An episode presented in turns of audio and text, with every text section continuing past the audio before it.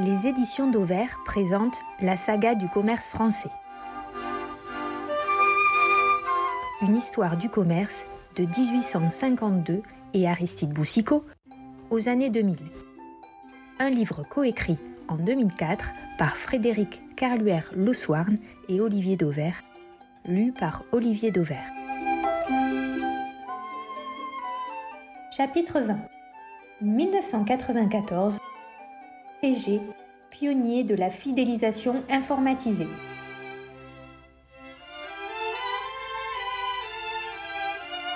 La fidélisation à la carte.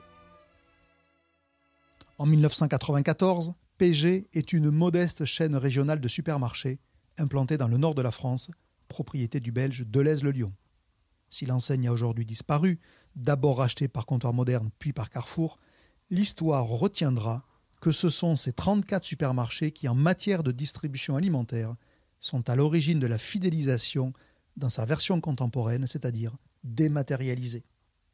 En octobre 1994, appliquant une recette déjà éprouvée par son actionnaire belge, PG propose à ses clients une carte d'un genre nouveau.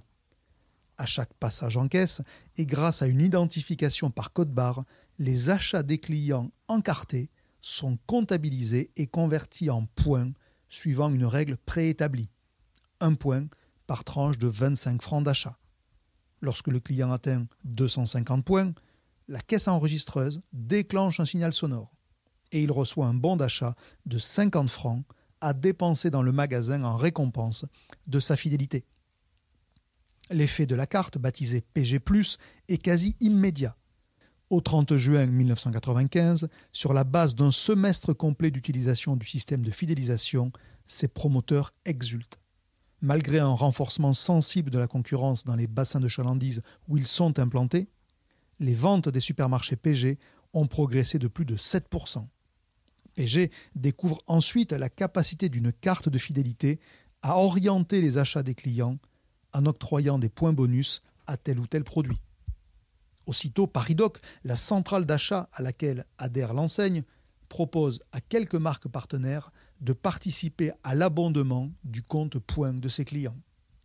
Ce faisant, la première carte de fidélité de la distribution française se trouvait une seconde mission, support de la coopération commerciale. PG n'a évidemment pas inventé la fidélisation en tant que pratique commerciale. De tout temps, les commerçants se sont attachés à fidéliser leur clientèle. C'est même la base d'une relation commerciale. À la fin du XIXe siècle, déjà, la fidélisation était une technique couramment pratiquée, par les coopératives notamment. De par leur statut, elles cumulaient les achats de leurs sociétaires pour leur reverser en fin d'année ce qui s'appelait le trop perçu. De fait, tous les commerçants cherchaient peu ou prou à acheter la fidélité de leurs clients, mais souvent au prix de quelques conditions très restrictives. La plus fréquente, la suspension des achats, même temporaires, entraînait la déchéance des primes. En 1902, Casino simplifie et développe la technique. Désormais, tous les clients reçoivent un timbre à raison de 20 centimes d'achat. Sans majorer le prix des marchandises et sans rien changer à leur qualité, précise alors le bulletin de liaison de Casino, histoire de lever toute ambiguïté. L'enseigne, qui exploite alors 70 succursales à Saint-Étienne et dans sa région, abandonne toutes les conditions restrictives de l'époque et rentre dès lors dans une vraie stratégie de fidélisation. Les consommateurs sont clairement incités à cumuler leurs timbres en échange desquels ils choisissent après coup des cadeaux, essentiellement des objets pour la maison. Rapidement, le système des timbres est un succès. Le catalogue des primes se développe. Il compte plus de 1000 articles. De l'assiette en faïence pour quelques dizaines de timbres jusqu'au buffet Renaissance en noyer massif pour lequel le consommateur doit cumuler 30 000 timbres. Quelques 90 ans plus tard, le succès, certes local, de la carte PG démontre que le consommateur est toujours autant réceptif à cette logique de récompense. Depuis la fin des années 80, les compagnies aériennes avaient, il est vrai, popularisé la mécanique, en octroyant des miles pour chaque voyage.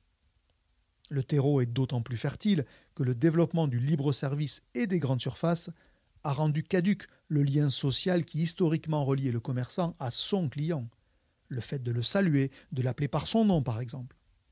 D'une certaine manière, le développement de la fidélisation est une habile manière de retisser ce lien. Pour autant, dans les années 90, les enseignes se cherchent encore. Quelle stratégie suivre?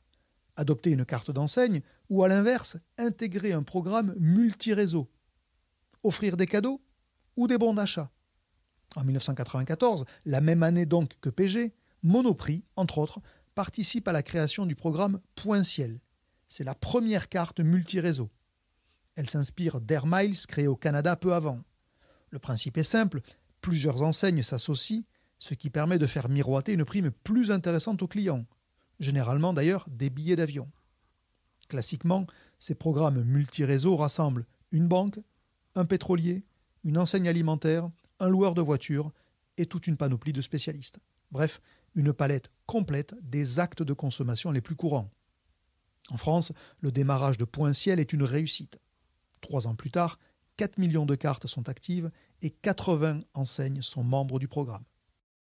Mais les singularités du marketing d'enseigne et la volonté affichée par de nombreux distributeurs de gérer eux-mêmes toutes les initiatives mettant en jeu leur image limitent de fait le réel développement des cartes multiréseaux.